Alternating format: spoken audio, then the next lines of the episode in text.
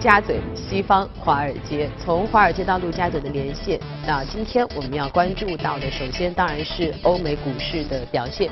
我们看隔夜美股的三大股指啊，全线的飘红。当然，虽然这个涨幅不是特别的大，但是这样的颜色还是让我们很高兴哈。那背后呢有哪些消息？呃。带来了整个这个大盘的这个呃走势，我们来连线到一财驻纽交所记者葛威尔，葛威尔你好。好的，主持人，周一通用电气举行投资者会议，宣布将季度分红拦腰砍半，从每股二十四美分降至每股十二美分。目前通用电气是道指成分股当中的分红比例排名第二高的企业，仅次于电信商 Verizon。自一八九九年以来呢，通用电气一直是持续的分红，两次削减分红分别发生在一九三九年和二零零九年次贷危机时期。那么一方面呢，这一举动可能会使得许多依赖通用电气分红的投资者离场；另一方面呢，则可以为企业每年带来四十亿美元的现金流。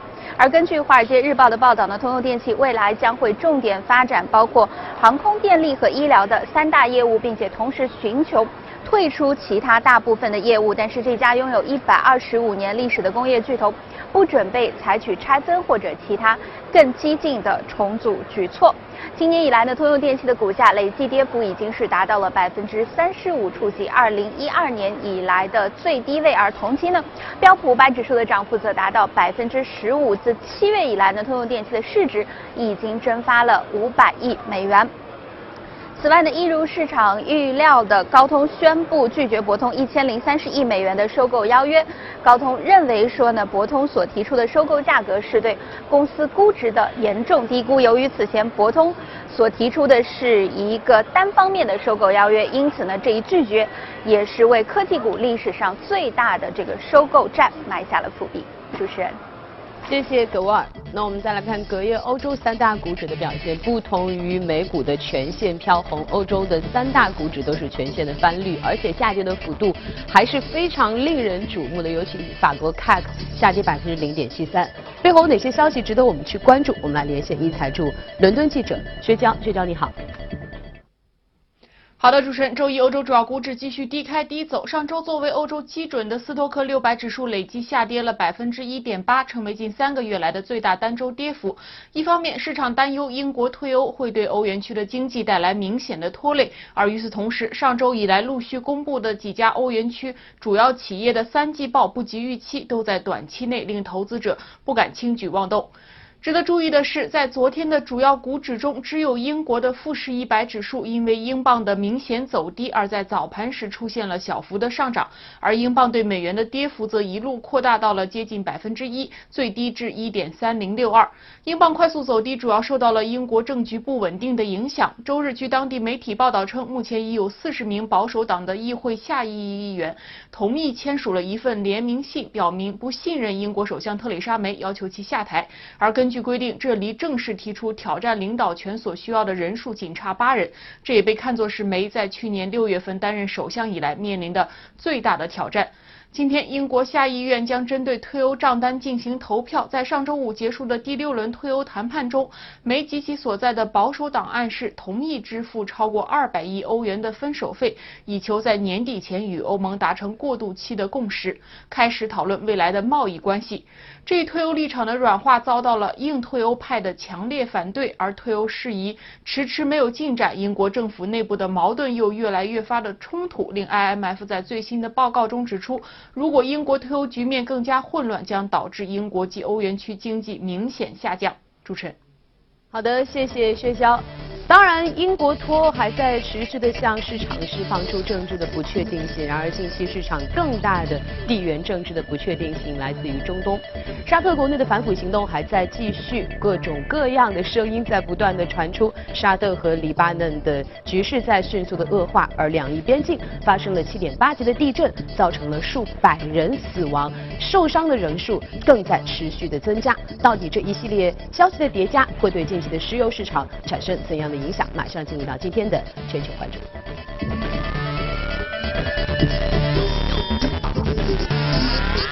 那今天呢，全球关注我们请来的依然是我们的老朋友邱杰，欢迎邱杰啊。其实刚才我在呃开场的时候说了一系列的这些因素的叠加哈，确实让人对近期的这个中东非常的关注。来说说看你的一些看法和观点。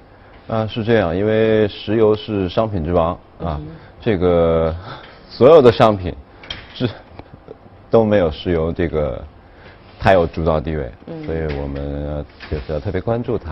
那么。如果是中东稳定的话，那么相对而言，油价就会稳定一些。但是我们看到近来的消息啊，刚才你也提到了，就是沙特，特别是沙特王室的这个反腐败啊，反反腐败活动，那么抓了很多人，包括他的坠机，还有很多高官，那么坠的坠呃坠机身亡是吧？包括呃其他的很多很多。事情正在发生，而且就是让大家非常的担心，让交易交易员啊、投资者非常的担心。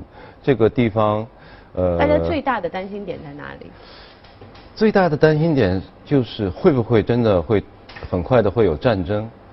嗯。啊，一个是沙特，就是说他的这个呃王室的稳定，就是说呃现在的王储。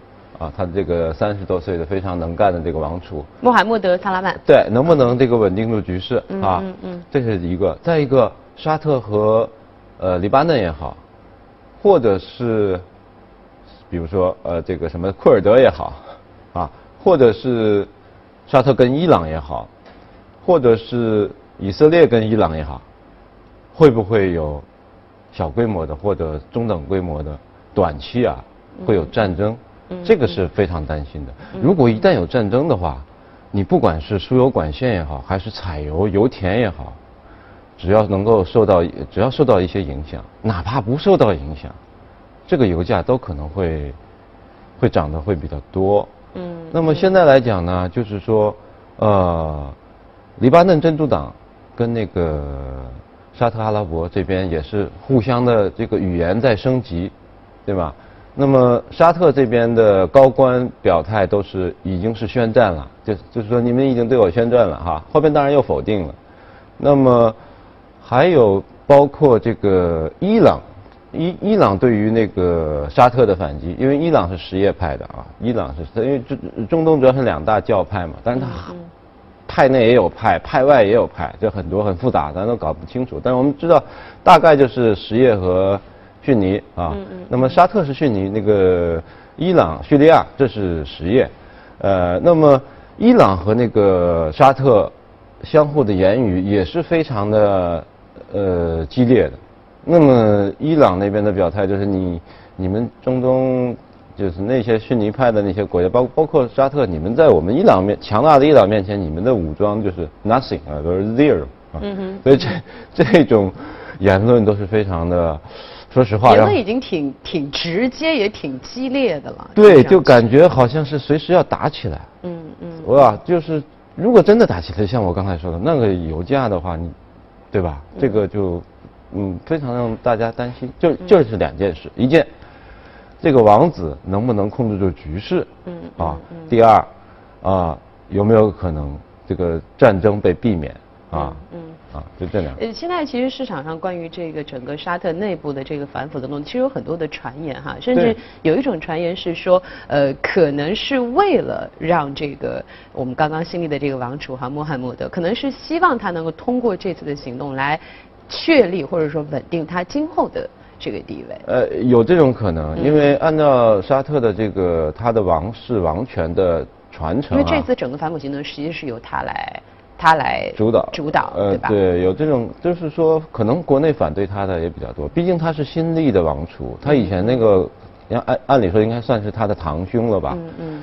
那么叔叔的儿子，那应该是比他大好多，也在沙特政坛啊，军队是经营的时间比较长。嗯。所以他真的要想呃树立自己的威信和主导权，可能确实是需要换比较多的人。嗯。啊，那么目前来看，好像。他这边应该应该还是可以，只不过咱们不知道，不知道，因为他这个肯这种事情肯定是有起伏的，嗯，他不是一帆风顺的，嗯，因为呃，我的感觉是什么呢？就是我觉得很多事儿吧，因为当它同时发生的时候，特别容易把它揉在一块儿看，你就觉得感觉特别内忧外患哈。但如果你把它层层的剥开，你首先其实看沙特内部来说，虽然说他现在有这个反腐的动作，动了很多人，但是呢，呃，有些人把它解读为其实是王储在正式的上位之前，他自己的一个清理的，就是他所需要的一个清理的动作啊，这是一种解读哈。这个有点像我们的雍正王朝。就是一种解读，对吧？就是说，就是 maybe 可能这件事情如果做完之后。对于以后，如果真的是以他的。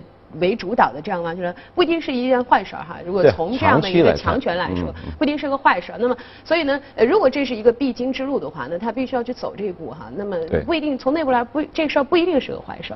从外部来说呢，就是虽然现在和这个呃黎巴嫩的这个语言有点激烈，同时我们也看到了伊朗。但你看最近因为伊朗两就是他自己的这个地震，其实也造成了很大的损失。所以虽然说口头说是一回事儿，但行动上大家都会想一想，我到底是不是适合啊，或者说要。不要去做这个动作？对，所以很多人其实另外一种就是可能国外很多媒体的声音就是说，虽然现在看起来感觉这个沙特内忧外患，但其实把一层一层剥开来看，其实也没有那么的。对，也许对他来讲，It doesn't look that bad。对，也许对长期来讲，这个短痛是吧，比长痛要好得多，所以有可能是是一件好事情，确实是这样，包括对市场啊。呃，还有就是，呃，昨天的那个地震确实是太大了。要说一说，嗯，确实太大了，因为它是在两伊交界的地方，而且是伊朗靠近的那个边界呢，人口稠密区比较多。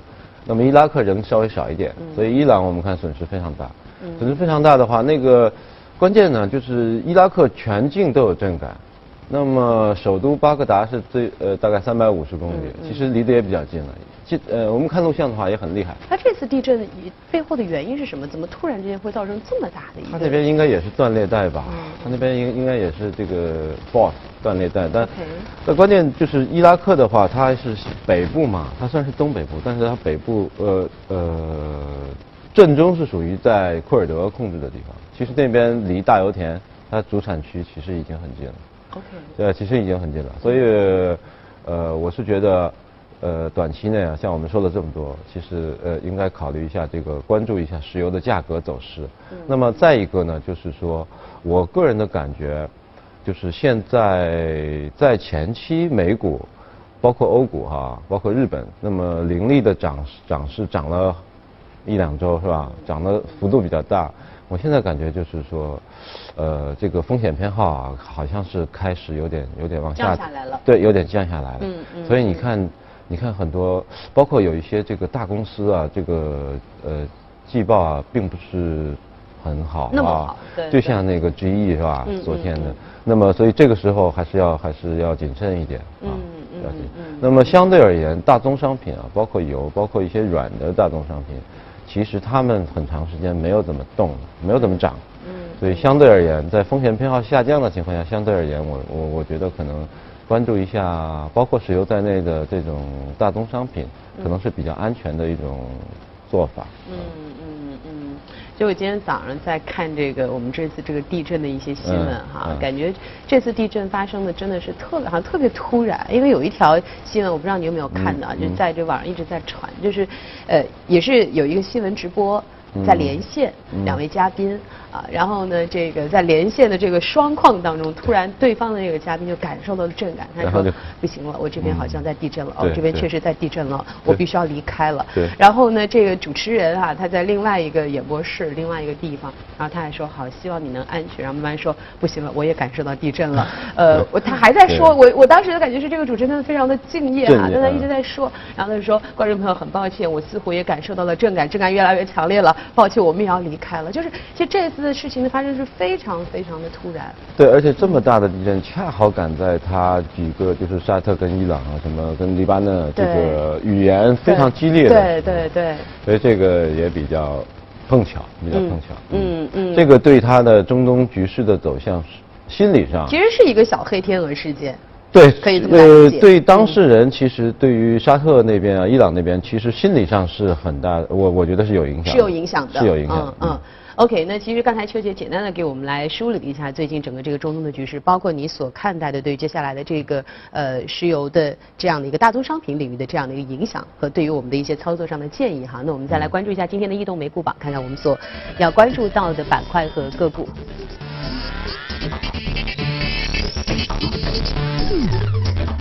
呃，在板块上上涨比较靠前的，包括了公共事业、消费品、金融服务业和医疗健康，后面几个都没怎么动哈。对，你看公共事业在前面就是。啊，那个股方面，我们看到有线电视啊。R O K U R 呃 Roku 啊，涨得比较高一点，百分之二十八点四五。接下来的玩具游戏、生物科技、食品批发和汽车制造这些个股有一定的涨幅。但今天其实总体来说，我觉得整个盘面的波幅是比较小的，不管是个股还是板块哈。那我们所关注到的这个个股呢是。内克塔疗法是医疗领域的，在今天的盘面当中算涨得还蛮蛮蛮显眼的了，百分之十四点一五，目前是报在三十七点一零。这是一家什么样的公司？内克塔疗法这个名字还蛮 Nectar，Nectar，它这个呃汉语翻的就是好像不是特别贴切。Nectar 疗法，它是呃其实是跟前一段很火的免疫治疗，就 PD-1 单抗那个免疫治疗是相关的。这是一家呃呃研发型的创新型的生物技术公司。嗯。那么它的市值已经很大了，市值接近五十亿美元了。哇。呃，员工大概四百六十八个啊员工。其实你看那么点员工哈，五十亿美元的，那么主要是一堆科学家、实验室人员在开发新药。嗯嗯。它的药的管线非常多，pipeline。那主要是针对三种药，一种是呃长期的疼痛，啊，一种是哪方面的疼痛呢？呃，比如说背疼啊、腰疼，或者说是，或者说是，呃，或者说是，呃，癌症引起的疼痛，啊，就是各种各样的疼痛。那么，呃，还有呃，长期疼痛是它这个止疼药是它的一呃一个比较大的产品对对对，它有有有有一些已经是 F 呃一两款是 FDA 已经批准的了。嗯嗯。那么还有就是说，呃，针对癌症的治疗啊，就是抗癌药。OK。那对。那么对它估值比较高，主要是因为它跟很多它有，因为它有上市的 FDA 批准的产品，而且有在研的产品，而且在研的产品呢，都是其实在大的制药公司看来是香饽饽，都是将来很有希望的。那么它昨天涨这么多，就是因为它有一款在研的产品，就是 NKTR 二幺四这一款，它第一次向外宣布它的实验数据。那么这一款是跟那个百时美施贵宝的明星产品，就是免疫产品，它有叫 O Opdivo。嗯。那么现在不是一共有两有两款 FDA 批准的 PD-1 单抗吗？嗯。一个是施施贵宝的这一款 Opdivo，还有一款是那个默克的那个 Keytruda。嗯。那么这一款呢，就是就就这个完全是都是针对这个癌症的。嗯。那么呃，它是把它的。NKTR 二幺四，我们就叫它二幺四啊。二幺四这款产品呢，跟那个 Opdivo 合用，给这个患者来用，来看这个疗效。结果发现呢，目前的在逐逐渐增加剂量的情况下，嗯嗯，呃，患者都取得了比较令人振奋的这个改善，就是他们的肿瘤啊。那么目前他们确定下来，这个是在马里兰就这两天正在举行的全美免疫治疗年会上，他们公布的。他们公布的数据说非常的这个好，那么这个一出来，昨天这个开盘马上就涨起来了，马上就涨了很多，这个是一个主要原因。那主要它这个疗法呢是针对这个呃黑色素瘤、肾癌还有非小细胞癌，就这三种。那么后边他们会再改进，然后再改进，然后呃再看这个联合疗法，啊二幺四加上 Opdivo，看看能不能。会有更好的效果。嗯，所以听下来，首先这是一家其实，在细分领域当中比较专注的公司，可以这样理解。对对对。那你刚才提到了一个是对于这个长期的这个身体的疼痛，一方面就是对于癌症的这个治疗。其实它这当然这两者其实有一定的关联度，所以它其实是专注在这个领域当中。对，另外一个它还其实受益于一个很重要的事情，就是说在过去二十多年里，美国因为很多人就是用止痛药，其实这个止痛药在美国已经是呃。Abuse 正常的就是 abuse，就是他开处方药，为什么他要要开这个呢？因为他上瘾了。为什么上瘾呢？因为止痛药里面用的是吗啡，呃，opioid，就是那个鸦片，鸦片类。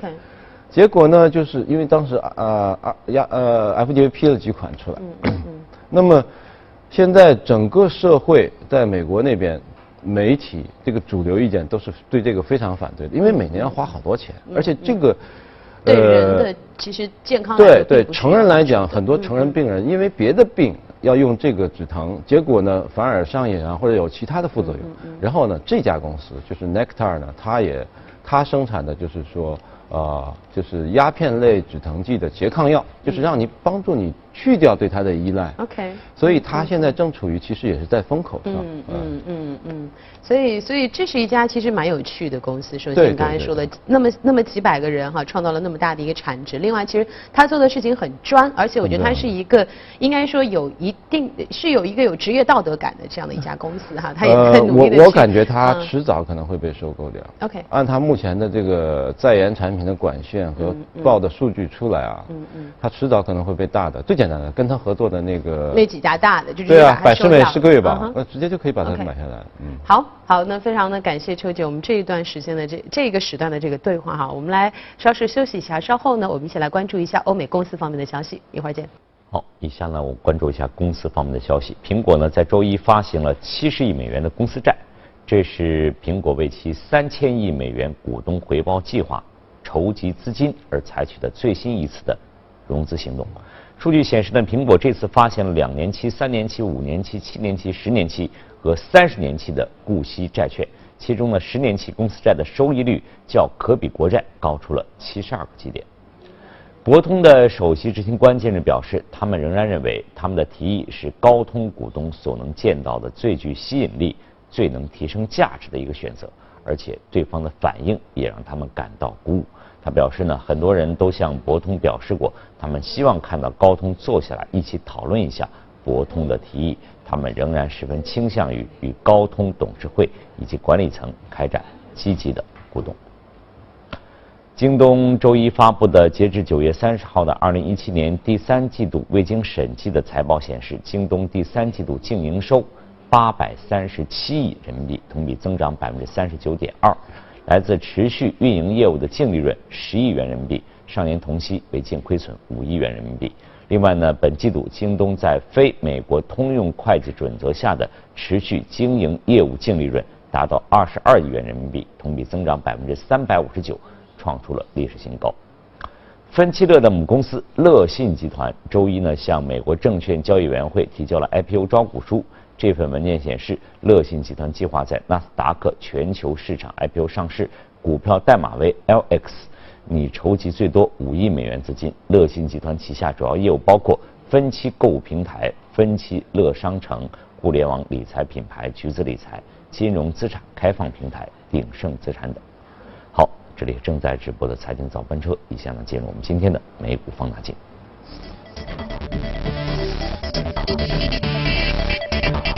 好，接着我们进入到今天的美股放大镜，看看我们所关注到的个股，大家非常熟悉，也跟我们刚才的这个大话题有关啊。这个埃克森美孚的呃，这个全球的石油巨头哈，呃今日下跌了百分之零点零六，目前报在八十二点八九。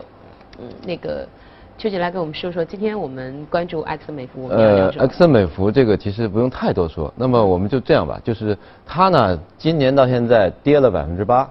嗯啊，这它没涨过。但按照刚才我们的逻辑，它不应该再涨上去了吗？如果最近整个中东它的供给都会出现问题，它又是个最大的非政府的石油天然气生产商，那这不是它的好时，应该是属于它的好时间吗？是是，但是呢，呃，石石油的原油价格呢是这样，是被抑制住了。那么高点到了五十八的过去两周这个这个跨度啊，五十八美元多一些，但现在大概也就五十七。嗯哼，就是说它并没有这。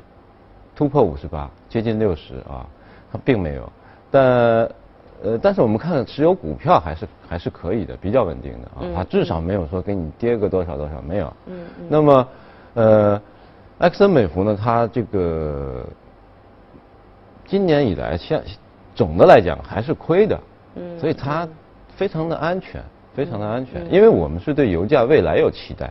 对不对？不是说现在一定要到六十，我们可能觉得一个月以后可以到六十，或者两个月以后到六十，是吧？那么另外一个呢，呃，在过去的呃两个月呢，油价确实是在涨的，对吧？从四十八这么涨到高峰五十八，又回调到五十五、五十七。那么这段时间，呃，美孚的这个业绩，从它三季报来看是大幅的呃超出了。呃，华尔街的预期也大幅的它十月二十七十月二十七号公布的三季报，其实就跟现在没几天，就前面几天。那么它的三个板块就是呃呃上游采油大幅的增加，翻倍了，就是每股收益翻倍了。那个下游也增加了很多。那么唯独唯独就是它的石油化工，它石油化工是呃减少的。嗯。但是呢，这个减少的量跟它在上下游。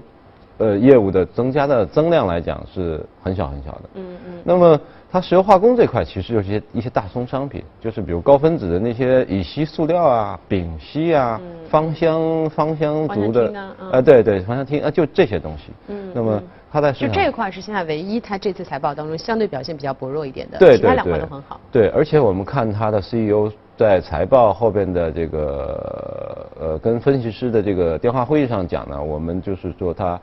它这个会继续的增大这个 capex，就是固定资产投资，而且固定资产投资主要是呃投到这个呃上游的采油，就是实际上它对于呃未来这个整个石油石油市场的供需在需的的这个需求端，它还是觉得需求会增加的，就是说基本面上来讲，这个呃他们 CEO 对于市场还是比较乐观的，嗯，而且有油价。有个有我们刚才提到的这个因素，这些因素啊，中东不稳定的因素，嗯，所以我觉得呃现在来讲，呃真的是一个比较安全的标的，对吧？对，我其实刚才想说，就是那么随着，因为刚刚我们也聊了，随着接下来如果中东局势还会进一步发酵的话啊，对，觉得对于整个这个埃克森美孚来说。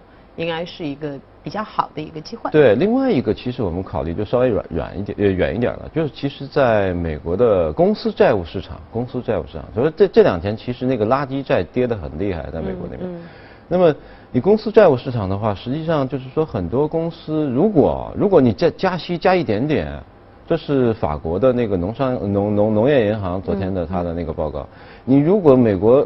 加息一点点，大概有百分之二十的美国的中小公司是是就要 default 嗯，就要不能就要就要破产，就还不了还不了这债，还不了债了。你如果再往上提多一点，那那个有百分之三十、百分之四十的公司可能都都受不了了。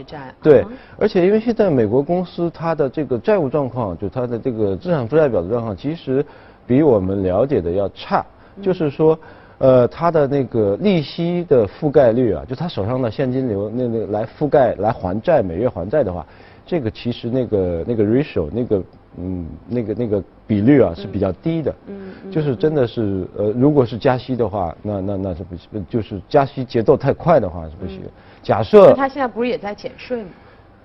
减税这个还得等老长时间才能分析，呃，才才能通过。那么，如果如果这个法国农业银行说的是对的啊，嗯嗯，那么，那么就是说它不能很快的加息，这个节奏和力度都会放缓，那么就会影响到它美元，美元那就那也就是说美元会不会走的那么强？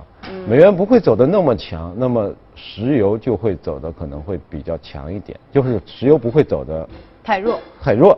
那么从这个角度来考虑呢，这当然远一点的因素了，其实对油价也是有支撑。嗯。所以呢，总的来讲，它今年就没涨过，还亏呢。所以说这个是比较安全的标的。嗯嗯。所以我们今天这段对话是以石油开始，以石油结束哈。那我们再把时间交给李欣，我们来看看最近的这个呃大宗商品，包括一些汇率方面的一些表现。李欣。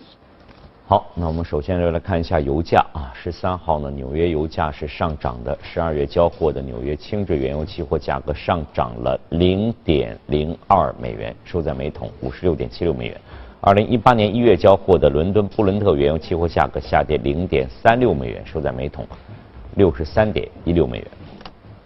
另外，纽交所黄金期货。交投最活跃的十二月的黄金期价，十三号比前一交易日上涨了四点七美元，收在每盎司一千二百七十八点九美元。十二月交割的白银期货价格上涨零点一七六美元，收在每盎司十七点零四七美元。二零一八年一月交割的白金期货价格上涨三点五美元，收在每盎司九百三十五点六美元。黄金呢，在一到九月应该说是。春风得意，但是近来呢，在美元上涨的影响之下呢，遭受了抛售压力，自九月高点回调大约百分之六。麦格理银行表示，黄金的下行趋势还会继续，不过呢，也表示对美元继续反弹并不看好。另外呢，银行指出黄金期货的多头过剩是另一个看空未来几个月金价的原因。麦格里还给出了几个可能让黄金加速下滑或扭转前景的注意事项，包括税改协议通过、朝鲜、中东局势发展。从长期来看呢，银行预期美债收益率会在明年第一季度转头下行，从而让美元温和下跌。另外呢，来看一下汇率，美元对多数主要的货币汇率十三号上涨。截至纽约汇市尾盘，一欧元兑换一点一六六八美元，一英镑兑换一点三一一六美元，一澳元兑换零点七六二五美元，一美元兑换一百一十三点六二日元。